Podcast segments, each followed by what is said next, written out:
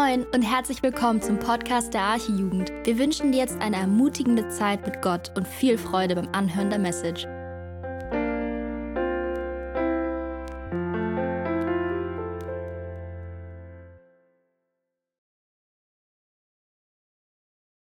Hi, ich lese heute den Predigtext vor. Zwar könnt ihr gerne Johannes 12, Vers 37 bis 50 aufschlagen. Obwohl er aber so viele Zeichen vor ihnen getan hatte, glaubten sie nicht an ihn. Damit das Wort des Propheten Jesaja erfüllt würde, das er gesprochen hat: Herr, wer hat unserer Verkündigung geglaubt und wem ist der Arm des Herrn geoffenbart worden? Darum konnten sie nicht glauben, denn Jesaja hat wiederum gesprochen: Er hat ihre Augen verblendet und ihr Herz verhärtet, damit sie nicht mit den Augen sehen, noch mit dem Herzen verstehen und sich bekehren und ich sie heile. Dies sprach Jesaja, als er aber seine Herrlichkeit sah und von ihm redete.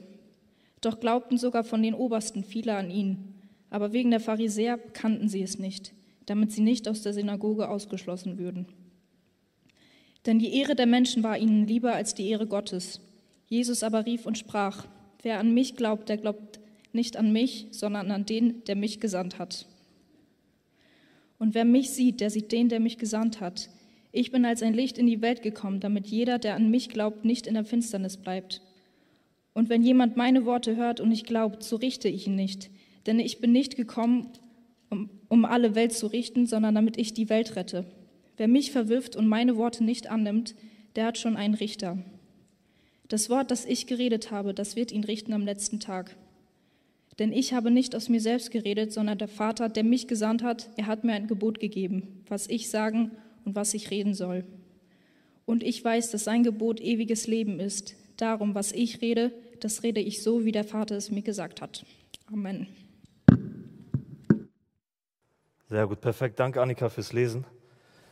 Schön, dass ihr da seid. Ich freue mich auch auf den heutigen Tag, auf die Predigt, weil wir uns heute einen spannenden Text und spannende Themen anschauen werden. Und in meiner Predigtvorbereitung musste ich daran denken, wie meine Mama den besten Kartoffelsalat der Welt macht. Das ist ein russischer Kartoffelsalat, also chillt ein bisschen. An dieser, an dieser Stelle Grüße an äh, Mama, Papa und Baba Tanja. Und wenn meine Mama diesen Kartoffelsalat macht, dann brauchen wir dafür einen Topf. Hier geblieben. Wir brauchen Wasser. Dann brauchen wir noch Eier und noch Kartoffeln. Und das Ganze wird dann zum Kochen gebracht. Und interessant ist, dass dasselbe Wasser zwei unterschiedliche Reaktionen auslöst. Dasselbe Wasser bewirkt, wenn es kocht, dass die Kartoffel mit der Zeit weich wird und das Ei hart. Dasselbe Wasser, aber zwei unterschiedliche Reaktionen. Und genauso, Freunde, ist es mit dem Evangelium. Genauso ist es mit dem Evangelium. Das Evangelium löst bei seinen Zuhörern auch zwei unterschiedliche Reaktionen aus. Das Herz der einen wird hart und das Herz der anderen wird weich. Das ist so. Das war damals so und das ist heute auch so. Und wir lesen in der Bibel und sehen auch heute noch, dass Menschen, die das Evangelium hören, oft mit Unglauben reagieren und dieses Evangelium ablehnen. Nicht alle Menschen, die das Wort Gottes hören, nehmen es an und glauben daran. Das hat sich nicht geändert. Also wir sehen dieselbe Botschaft, die zwei Reaktionen hat. Und genau diese Botschaft schauen wir uns heute an und die Reaktion auf diese Botschaft. Weil wir machen Fortsetzung im Johannesevangelium. Wir schließen heute das Kapitel 12 ab und werden uns anschauen, wie Jesus das allerletzte Mal in der Öffentlichkeit zu der Volksmenge spricht. Wir schauen uns heute die letzten Worte Jesu an die Öffentlichkeit an. Weil ein Kapitel später, ab Kapitel 13, ist Jesus nur noch alleine mit seinen Jüngern unterwegs. Er feiert das letzte Abendmahl alleine mit seinen Jüngern und im Garten Gethsemane ist er auch alleine mit seinen Jüngern. Jesus wird dann verhaftet, verurteilt und gekreuzigt und nach seiner Kreuzigung erscheint er als Auferstandener nur seinen Jüngern, nicht der Öffentlichkeit. Und es wirkt irgendwie, als wir diesen Text gelesen haben, wie am Flughafen, wenn der letzte Aufruf zum Flug gemacht wird, um diesen nicht zu verpassen.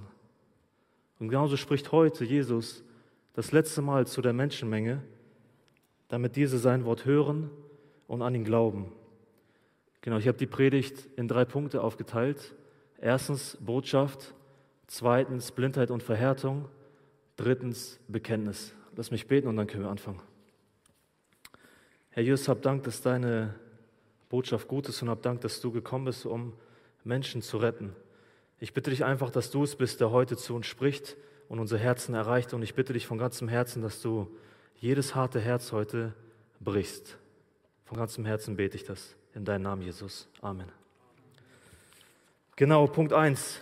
Jesu Botschaft. Lass uns dafür die Verse 44 bis 50 angucken.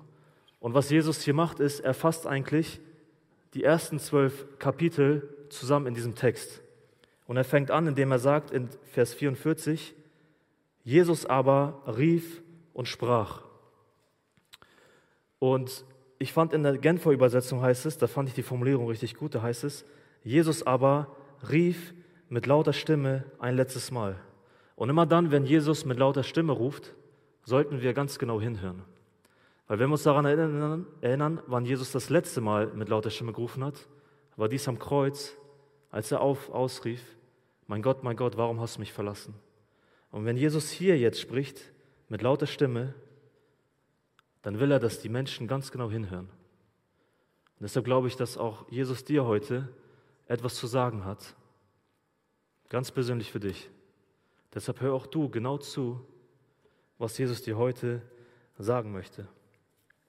Genau, wenn wir uns diesen Text anschauen, dann beantwortet dieser Text genau zwei Fragen. Die erste Frage lautet, wer ist Jesus?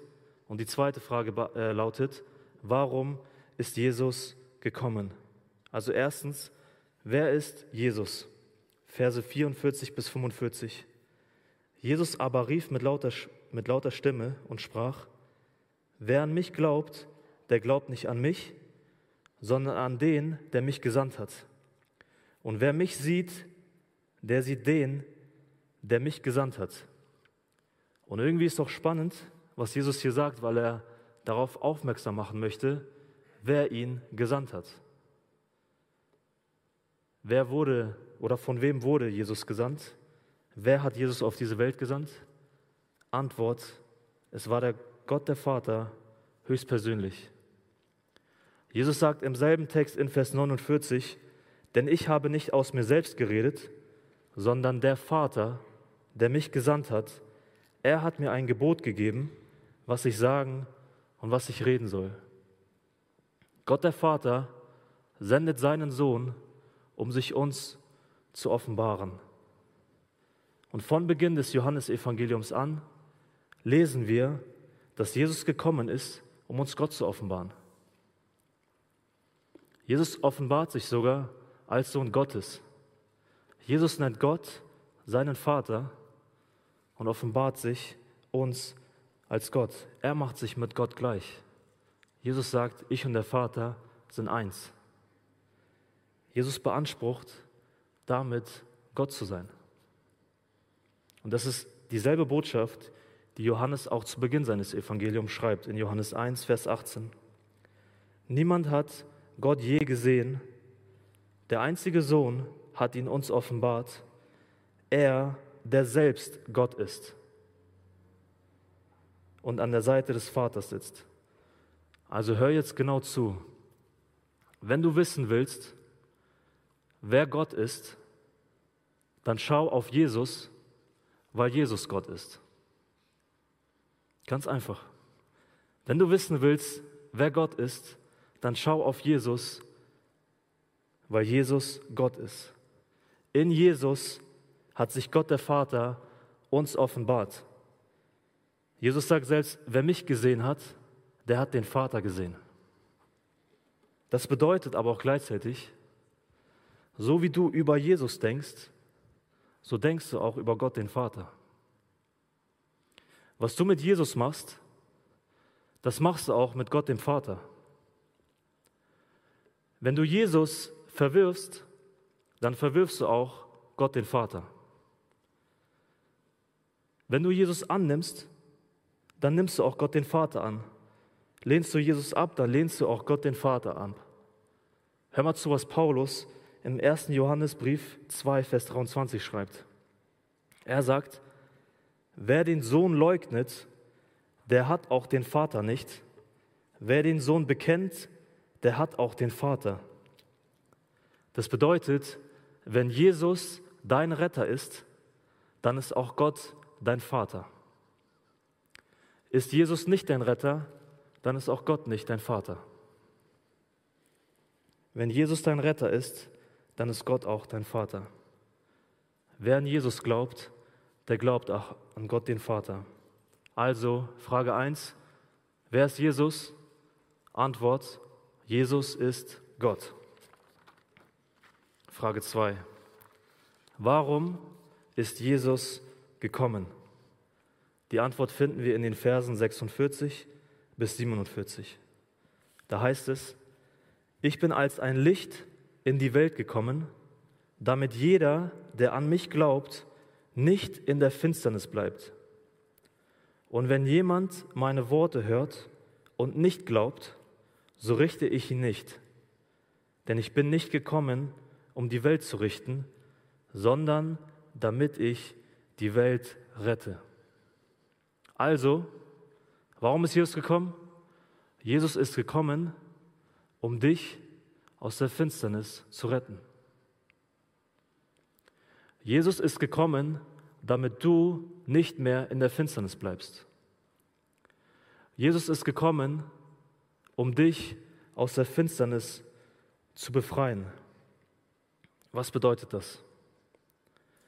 Jeder Mensch lebt von Geburt an in einer geistlichen Finsternis. Jeder Mensch wird von Geburt an in eine geistliche Finsternis hineingeboren und wird in dieser auch sterben. Warum ist das so? Weil die Menschen die Finsternis mehr lieben als Gott.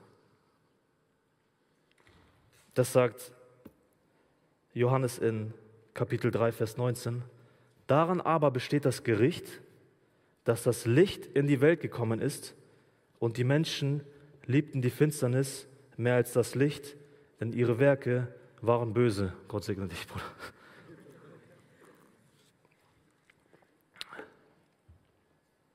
Genau. Die Menschen liebten die Finsternis mehr als das Licht.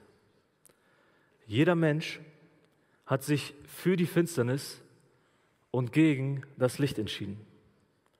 Jeder Mensch hat sich für die Sünde und gegen Gott entschieden. Jan hat es gebetet. Paulus schreibt, da ist keiner, der Gutes tut. Auch nicht einer. Und bis heute hat sich auch keiner gefunden. Denn alle haben gesündigt und verfehlen die Herrlichkeit, die sie vor Gott haben sollten. Alle haben gesündigt und deshalb leben auch alle in einer geistlichen Finsternis und werden in dieser sterben. Und genauso wie Adam und Eva sich damals für die verbotene Frucht entschieden haben, genauso haben wir uns gegen Gott entschieden. Und obwohl wir von Gott für Gott geschaffen sind, entscheiden wir uns doch gegen ihn. Wir haben uns für ein Leben in der Finsternis und gegen ein Leben mit Gott entschieden. Das bedeutet, dass seit dem Sündenfall, ich wiederhole es nochmal, jeder Mensch in eine geistliche Finsternis hineingeboren wird, bis er in dieser sterben und verloren gehen wird. Und ich bin ehrlich, du musst nur deine Augen für einen Moment schließen, um zu sehen, was Menschen in der Finsternis sehen und um zu sehen, was ein Mensch tun kann, um aus dieser Finsternis rauszukommen. Nichts. Nichts. Kein Mensch der Welt kann sich selbst aus der Finsternis retten. Kein Mensch der Welt findet von alleine aus der Finsternis raus. Du schaffst das nicht. Du kannst dir selbst nicht helfen. Und deshalb finde ich es mal so lustig, wenn die Welt dir sagt, hilf dir selbst, so hilft dir Gott. Aber dieser Satz macht gar keinen Sinn, weil du dir gar nicht selbst helfen kannst.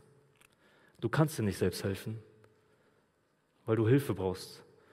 Du brauchst jemanden, der dir hilft. Du brauchst jemanden, der dich aus der Finsternis rettet und befreit. Du brauchst jemanden, der in deine Finsternis kommt, um dich dort rauszuholen. Und ich kann dir sagen, dass es da jemanden gibt, der extra dafür gekommen ist, um das zu tun.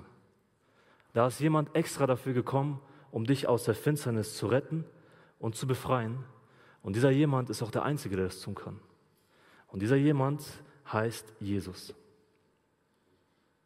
Und wenn wir uns anschauen, was Jesus bedeutet, lesen wir, dass der Name Jesus bedeutet, der Herr ist Rettung. Deine Rettung ist gekommen in Form von Jesus. Jesus ist deine einzige Rettung. Und er kommt, um dich zu retten und um dich zu befreien. Aber wie rettet Jesus dich jetzt aus dieser Finsternis? Er rettet dich aus dieser Finsternis, indem er in deine Finsternis kommt. Er kommt in die Finsternis, um dir den Weg aus der Finsternis zu leuchten. Jesus sagt, ich bin das Licht. Ich bin der Weg. Und ich bin als ein Licht in die Welt gekommen, damit jeder, der glaubt, nicht in der Finsternis bleibt. Merken wir eigentlich, wie gut Jesus ist? Niemand hat Jesus gezwungen, das zu tun. Er kommt in die Finsternis, um dich zu retten, weil er dich liebt. Amen. Und das Krasse ist, Jesus kommt nicht nur in die Finsternis, um dir den Weg aus der Finsternis zu zeigen, sondern Jesus stirbt sogar in der Finsternis, damit du nicht in der Finsternis sterben musst. Jesus tauscht mit dir die Plätze. Du brauchst nicht mehr in der Finsternis bleiben, weil Jesus in die Finsternis gegangen ist. Du brauchst nicht mehr in der Finsternis sterben, weil Jesus für dich in der Finsternis gestorben ist. Wo sehen wir das? Am Kreuz. Markus 15, 33. Als aber die sechste Stunde anbrach, kam eine Finsternis über das ganze Land bis zur neunten Stunde. Am Kreuz sehen wir, wozu Gott der Vater seinen Sohn gesandt hat. Am Kreuz wird klar, warum Jesus gekommen ist. Am Kreuz durchlebt Jesus die Finsternis, die du und ich verdient hätten. Und am Kreuz stirbt Jesus den Tod, den du und ich genau in dieser Finsternis hätten sterben müssen. Am Kreuz nimmt Jesus Gottes Zorn auf sich, den jeder einzelne von uns in der Finsternis verdient hätten. Jesus stirbt also, damit du leben kannst. Jesus stirbt, damit du bei Gott und mit Gott sein kannst.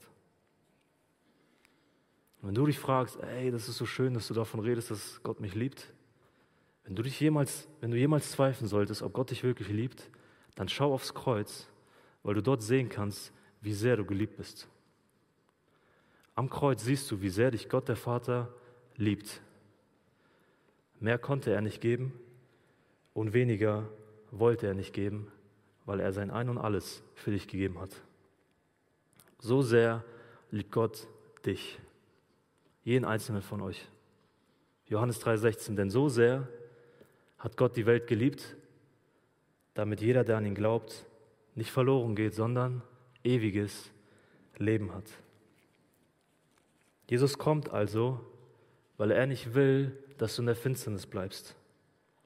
Deshalb kommt er, um dich aus dieser Herrschaft der Finsternis zu befreien und zu retten.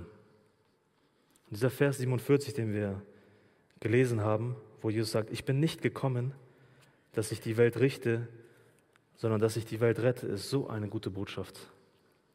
Aber sagen wir ehrlich, wie viele Menschen da draußen wünschten, dass die Bibel genau hier enden würde? Ich bin nicht gekommen, um zu richten, sondern um zu retten. Wie sehr wünscht sich jeder da draußen, dass hier die Bibel endet? Aber tut sie nicht.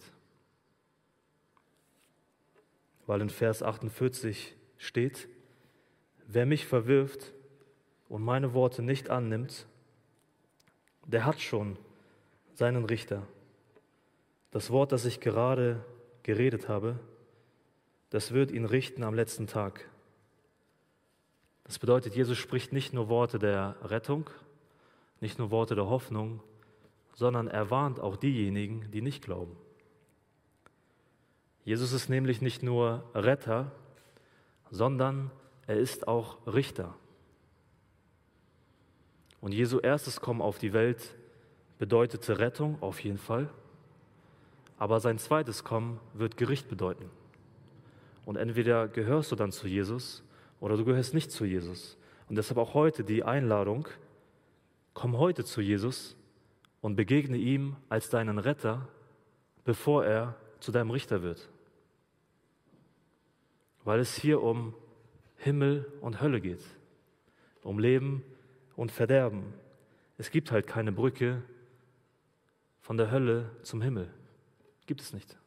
Einmal drin, immer drin.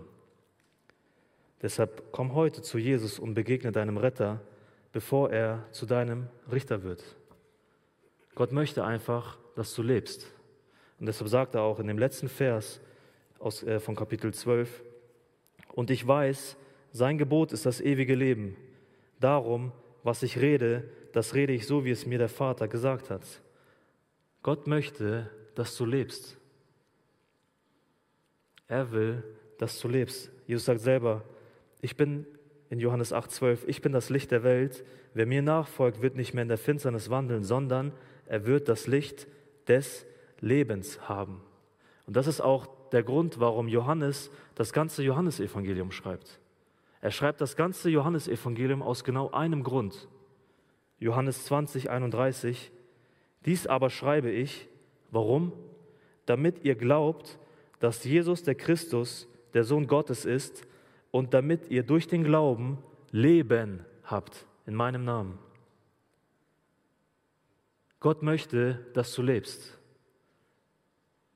Das ist die Botschaft Jesu.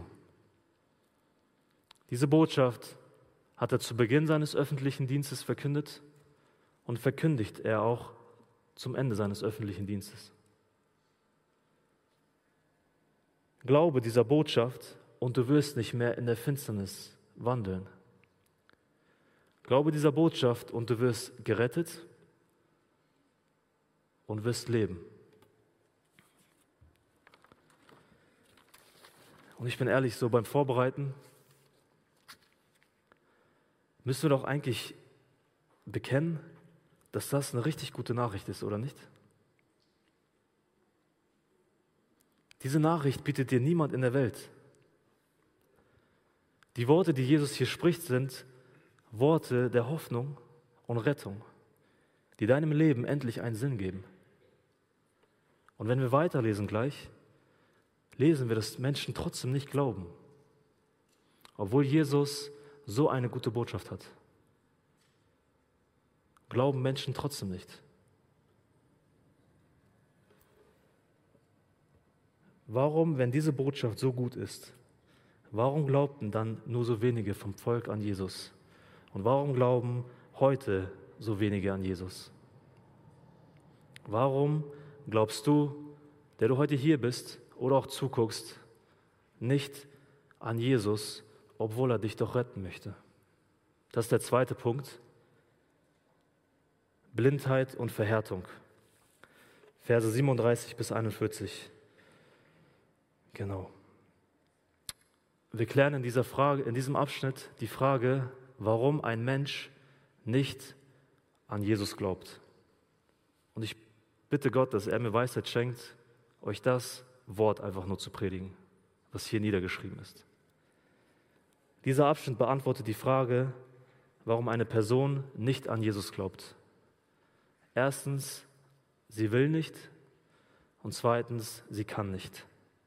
Lass uns anfangen mit, sie will nicht.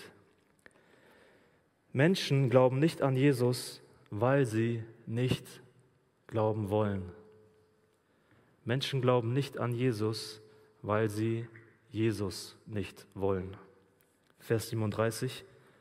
Obwohl Jesus aber so viele Zeichen vor ihnen getan hatte, glaubten sie nicht an ihn. Und eigentlich, eigentlich, macht der, eigentlich macht es gar kein, es macht null Sinn, dass diese Menschen nicht an Jesus glauben. Ihr Unglaube ist eigentlich komplett schwachsinnig, weil sie nicht von Jesus über irgendwelche Ecken und Kanten gehört haben, sondern sie haben Jesus mit ihren eigenen Augen gesehen und mit ihren eigenen Ohren gehört.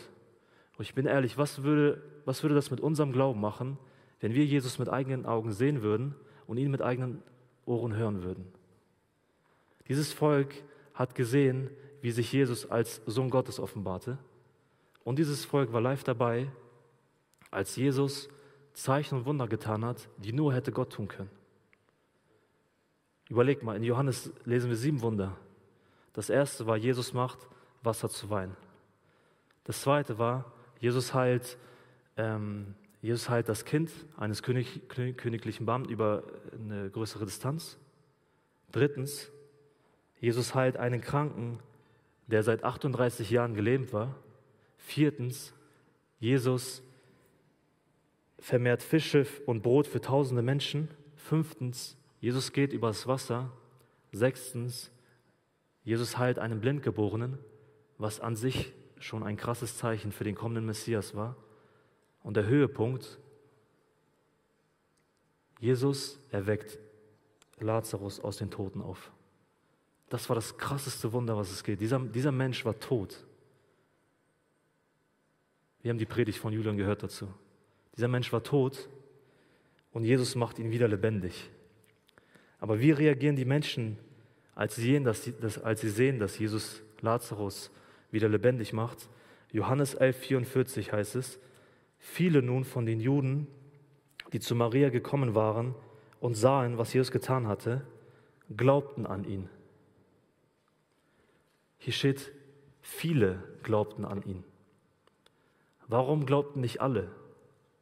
Wie geht das? Sie sehen, dass Jesus einen Toten wieder lebendig macht und trotzdem glauben nur viele. Es glaubten nicht alle, obwohl sie gesehen haben, was Jesus getan hat.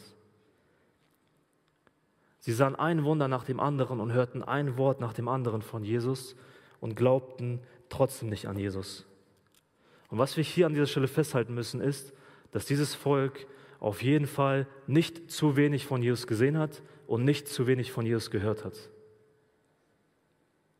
Sie glaubten nicht, weil sie nicht glauben wollten. Und das sagt Jesus schon in Johannes 5, Vers 40 zu den Juden, die ihn abgelehnt haben. Da sagt Jesus, und doch wollt ihr nicht zu mir kommen, um das Leben zu haben. Überleg mal, was Jesus zu Jerusalem sagt. Er sagt, Jerusalem, Jerusalem, wie oft habe ich deine Kinder sammeln wollen, wie eine Henne ihre Küken unter die Flügel sammelt, aber ihr habt nicht gewollt. Dieses Volk wollte Jesus nicht. Und wir haben in den letzten Predigten davon gehört, wie Jesus in Jerusalem mit irgendwelchen Jubelgeschreien empfangen wurde. Die Menge schreit, Hosianna, gepriesen sei der Herr, gepriesen sei der, der da kommt, im Namen des Herrn, der König von Israel.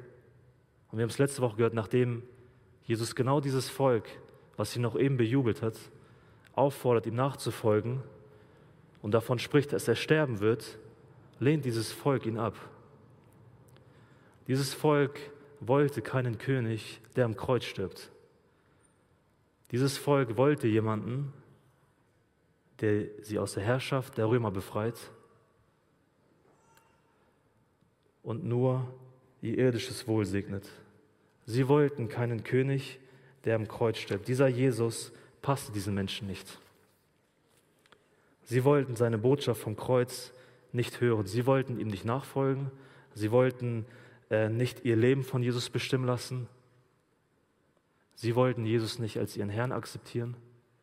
Sie wollten einfach Jesus nicht. Sie wollten Jesus nicht als ihren eigenen Herrn. Und trifft das nicht auch heute noch auf so viele Menschen zu? Menschen glauben nicht an Jesus, weil sie Jesus nicht wollen. Sie wollen nicht an Jesus glauben. Und genau das hat Gott schon vor mehreren hunderten Jahren prophezeit in Jesaja 53. Er hat gesagt, dass der Messias kommen wird, er wird sterben und er wird von den Seinen verachtet werden. Und genau deshalb steht auch in Vers 38, damit das Wort, also sie glaubten nicht, damit das Wort des Propheten Jesaja erfüllt würde. Und dieses Wort hat sich genau erfüllt, weil die Menschen nicht an Jesus geglaubt haben und ihn abgelehnt haben. Genau. Zweitens, Menschen glauben nicht an Jesus, weil sie erstens nicht wollen und zweitens nicht können. Lest gerne die Verse 39 bis 40 mit. Da heißt es, darum konnten sie nicht glauben, denn Jesaja hat wiederum gesprochen, er, also Gott, hat ihre Augen verblendet und ihr Herz verhärtet, damit sie nicht mit den Augen sehen, noch mit den Herzen verstehen und sich bekehren und ich sie heile. Warum sagt Gott sowas? Warum spricht Gott, der doch die Liebe in Person ist, solche Wörter? War es nicht Gott selbst, der in Hesekiel 33, 11 spricht, ich habe kein Wohlgefallen am Tod des Gottlosen, sondern daran, dass er umkehre und lebe? Oder offenbart nicht Gott uns seinen Willen in 1 Timotheus 2, 3 bis 4, wo es heißt, Gott, unser Retter, der will, dass alle Menschen gerettet werden und zur Erkenntnis der Wahrheit kommen. Wie passt das zusammen? Wir haben in diesen beiden Versen, die ich gerade vorgelesen habe, davon gehört, dass Gott alle einlädt, umzukehren. Und Jesus ruft auch aus, kommt her zu mir alle, die ihr mühselig und beladen seid. Und es ist Gottes Wille, dass alle gerettet werden. Aber diese Verse beantworten nicht, wer tatsächlich gerettet werden wird. Und deshalb steht ja jetzt die Frage im Raum, warum will Gott, dass alle Menschen gerettet werden, wenn tatsächlich nicht alle Menschen gerettet werden? Habt ihr gecheckt? Also warum will, ist hart, aber wir schaffen das zusammen, alles gut. Warum will Gott, dass alle Menschen gerettet werden, wenn tatsächlich nicht alle Menschen gerettet werden? Weil ich bin ehrlich, es gibt Menschen, die bereits tot sind und verloren gegangen sind. Es gibt Menschen, die bereits tot sind und nicht gerettet sind, obwohl Gott will, dass alle gerettet werden. Und ich glaube, die Antwort auf diese Frage finden wir in dem souveränen Plan Gottes, sich sein Volk auszuerwählen und gleichzeitig in der Verantwortung des Menschen, sich für und gegen Gott entscheiden zu können. Wir können diese beiden Punkte nicht voneinander trennen und wir können diese beiden Punkte auch nicht ganz verstehen. Ich bin ehrlich, weil Gottes Gedanken unsere Gedanken und den Verstand weit, weit übersteigen. Also Gottes souveränen Plan, sich sein Volk auszuerwählen und die Verantwortung des Menschen, sich für und gegen Gott zu entscheiden. Das ist die Antwort auf die Frage, warum Gott will, dass alle Menschen gerettet werden, aber tatsächlich nicht alle Menschen gerettet werden. Und bevor wir, ich will gar nicht so eine theologische Diskussion dafür, äh, darüber auslösen, aber ich möchte einfach nur, dass ihr versteht, was der Vers 40 nicht bedeutet. Das möchte ich einmal euch erklären. Weil wir haben gelesen, er hat ihre Augen verblendet und ihr Herz verhärtet, damit sie nicht mit den Augen sehen, noch mit den Herzen verstehen und sich bekehren und ich sie heile. Vers 40 bedeutet nicht, dass Gott die Augen derer verblendet und die Herzen derer verhärtet, die eigentlich zu Gott kommen wollen. Das steht hier nicht. wenn ich von ganzem Herzen zu Gott will, dann wird Gott niemals sagen Nein. Wenn du heute von ganzem Herzen Buße tun möchtest, dann wird Gott niemals sagen Nein. Wenn du dir wünschst, von ganzem Herzen zu glauben, dann wird Gott niemals sagen Nein, geht nicht. Weil Jesus uns sagt, bittet, so wird euch gegeben, sucht, so werdet ihr finden, klopft an, so wird euch aufgetan. Das bedeutet, Gott wird niemals gegen deinen eigenen Willen dein Herz verhärten. Gott verhärtet Herzen niemals gegen den eigenen Willen. Vielmehr sind wir es, die unsere eigenen Herzen selbst verhärten. Beispiel. Das Volk Israel in der Gefangenschaft in Ägypten. richtig gutes Beispiel. Wir lesen, dass Gott Mose beruft, mit seinem Bruder zum Pharao zu gehen und ihm zu sagen, Pharao, lass mein Volk ziehen. Was macht der Pharao? Er weigert sich, das Volk ziehen zu lassen. Und dann lesen wir in 1. Mose 7,13, doch das Herz des Pharao verstockte, also verhärtete sich, und er hörte nicht auf sie, so wie der Herr gesagt hatte. Was macht Gott daraufhin? Er bestraft das ganze Land Ägypten, indem er zehn Plagen sendet. Und nach den ersten fünf Plagen lesen wir immer, dass der Pharao selbst sein Herz verhärtet hat. Und erst bei der sechsten Plage lesen wir, dass Gott der Herr das Herz des Pharao verstockte, also verhärtete, sodass der Pharao nicht auf Mose hörte. Wer hat also wessen Herz zuerst verhärtet? Gott, äh, der Pharao hat sein Herz zuerst verhärtet, ehe Gott sein Herz verhärtete. Der Pharao war niemand, der Gott gehorchen wollte, aber nicht konnte. Und im Endeffekt hat Gott dem Pharao das gegeben, was der Pharao wollte, nämlich ein verhärtetes Herz. Der Pharao wollte Gott nicht gehorchen und konnte dann auch nicht mehr gehorchen, weil Gott ihn noch mehr verhärtet hat. Er war verhärtet und Gott hat ihn noch mehr verhärtet. Und deshalb meine Frage heute an dich ist, was machst du mit der Botschaft von heute? Was lösen diese Worte von Jesus, von seiner rettenden Botschaft in dir heute aus? Spurgeon sagt, die gleiche Sonne, die Wachs schmilzt, härte Ton aus. Genau das gleiche Beispiel wie mit dem Ei und der Kartoffel. Die gleiche Sonne, die Wachs schmilzt, härte Ton aus. Genauso lässt das gleiche Evangelium manchen Menschen zu Buße schmelzen und härtet andere in ihren Sünden. Was macht das Evangelium von Jesus Christus mit dir heute? Wird dein Herz hart oder wird dein Herz weich? Und ich bin ehrlich, ich bitte Gott von ganzem Herzen, dass er dein hartes Herz heute breche. Von ganzem Herzen bitte ich, dass Gott dein hartes Herz heute bricht weil Gott der Einzige ist, der harte Herzen weich machen kann. Gott ist der Einzige, der harte Herzen nehmen kann und ein neues einsetzen kann. Gott ist der Einzige, der dir ein neues Herz geben kann. Gott ist der Einzige, der dir Glauben schenken kann. Er ist der Anfänger und Vollender des Glaubens. Bitte Gott heute, dass er dein hartes Herz zu Jesus ziehe. Weil ich glaube, bevor wir uns für Gott entscheiden, muss sich Gott für uns entscheiden. Jesus sagt, niemand kann zu mir kommen, es sei denn, der Vater zieht mich, zieht ihn. Deshalb bitte du auch Gott heute, dass er dein Herz zu Jesus hinziehe. Und ich bin ehrlich, jeder Gläubige von uns, der eines Tages bei Jesus im Himmel sein wird, wird eine Frage haben, die niemals loslässt. Und die Frage wird im Endeffekt sein, Gott, warum ich? Warum darf ich hier sein?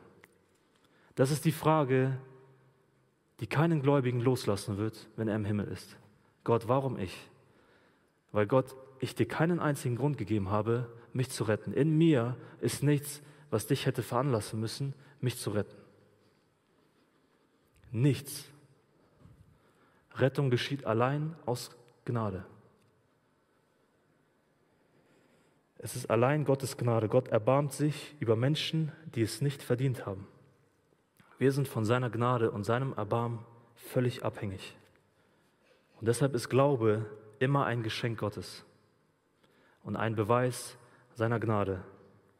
Und deshalb, wenn du heute Jesu Botschaft gehört hast, verhärte bitte nicht dein Herz, weil Paulus selber ausruft, heute, wenn ihr seine Stimme hört, so verstockt, so verhärtet eure Herzen nicht. Und du hast heute seine Stimme gehört. Puh, das der Punkt 2. Deshalb lasst uns zum Schluss kommen ähm, und anschauen, was Jesus weitermacht. Wenn wir den Text so lesen, finde ich es echt spannend, weil obwohl Jesus, obwohl Jesus wusste, wer glauben und wer nicht glauben wird, hat er trotzdem das Evangelium allen Menschen verkündet.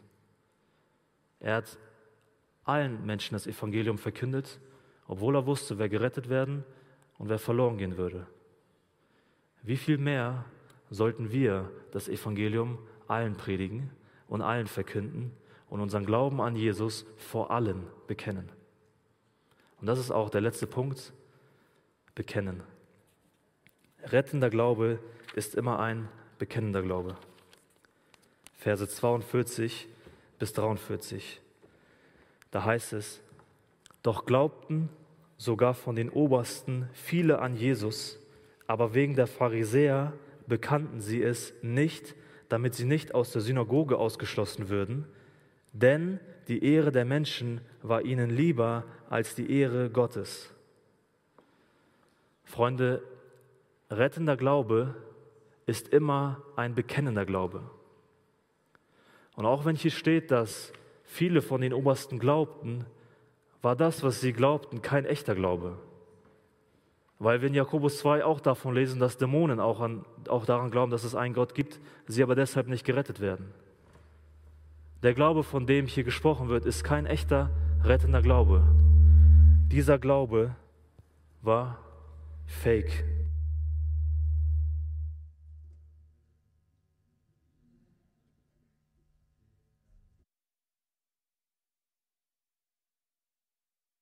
Ja, ähm, funktioniert das wieder? Ah ja, okay, perfekt, sorry.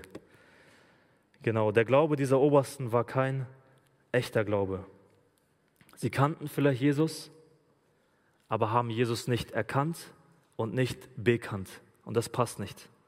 Wenn wir Jesus kennen, dann wollen wir Jesus auch erkennen und dann wollen wir auch Jesus bekennen. Und hört man zu, was Jesus selber sagt in Matthäus 10, 32. Jeder nun, der sich zu mir bekennt vor den Menschen, zu dem werde auch ich mich bekennen vor meinem Vater im Himmel. Wer mich aber verleugnet vor den Menschen, den werde auch ich verleugnen vor meinem Vater im Himmel. Echter Glaube ist immer ein Glaube, der bekennt. Echter rettender Glaube ist immer ein bekennender Glaube. Weil lasst uns mal, ich kann euch verraten, warum dieser Glaube der Obersten nicht echt war, nicht echt war. Dieser Glaube der Obersten war nicht echt, weil sie Jesus aus folgendem Grund nicht bekannt haben. Sie wollten nicht aus der Synagoge ausgeschlossen werden, denn die Ehre der Menschen war ihnen lieber als die Ehre Gottes. Echter, rettender Glaube sucht immer die Ehre Gottes. Paulus sagt sogar, ob ihr nun esst oder trinkt, tut alles zur Ehre Gottes. Wer Jesus bekennt, der gibt Gott damit Ehre. Wenn du Jesus mit deinem Leben bekennst, dann suchst du Gottes Ehre und gibst Gott damit Ehre. Deshalb zum Schluss meine Frage an dich. Wessen Ehre suchst du? Suchst du die Ehre von Menschen? Suchst du vielleicht deine eigene Ehre? Oder suchst du allein Gottes Ehre? Was ist dir wichtiger? Was Menschen über dich denken oder was Gott über dich denkt? Wen liebst du mehr? Menschen oder Gott? Wen fürchtest du mehr? Menschen oder Gott? Und kann es sein, dass du Jesus vielleicht nicht bekennst, aus Angst, auch aus irgendwelchen Kreisen ausgeschlossen zu werden? Kann es sein, dass du Jesus nicht bekennst, aus Angst, nicht überall dabei sein zu können? Freunde, echter Glaube ist immer ein Glaube, der bekennt. Paulus sagt in Galater 1,10, rede ich denn jetzt Menschen oder Gott zuliebe? Oder suche ich den Menschen zu gefallen oder Gott? Wenn ich noch den Menschen gefällig wäre, so wäre ich nicht ein Knecht des Christus. Echter Glaube sucht immer Gottes Ehre und will allein Gott gefallen, nicht den Menschen. Deshalb bekenne Jesus und steh du für Jesus ein, auch wenn es bedeuten kann, dass du am Ende alleine stehst.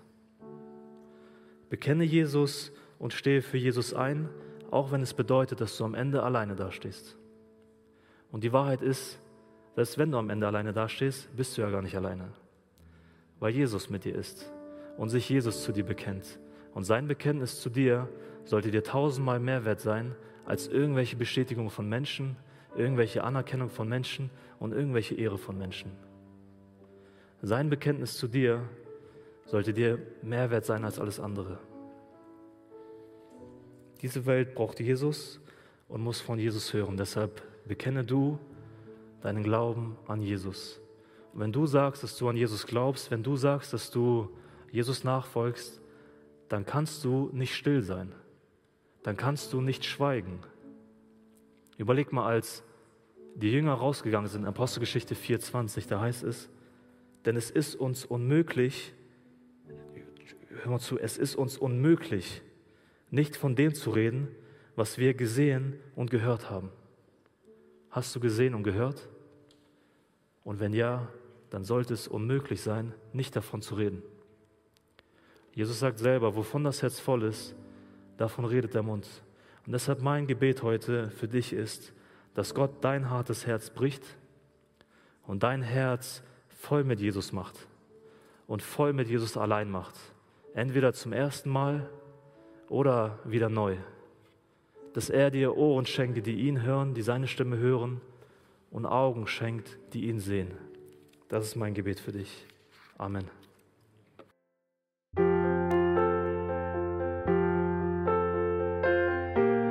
Wir freuen uns, dass du heute mit dabei warst. Wir als Archijugend sind fest davon überzeugt, dass Gott auch heute durch sein Wort spricht und hoffen, dass du ihn durch diese Predigt besser kennenlernen konntest. Weitere Beiträge von uns findest du auch auf unseren Social-Media-Kanälen oder unter archijugend.de.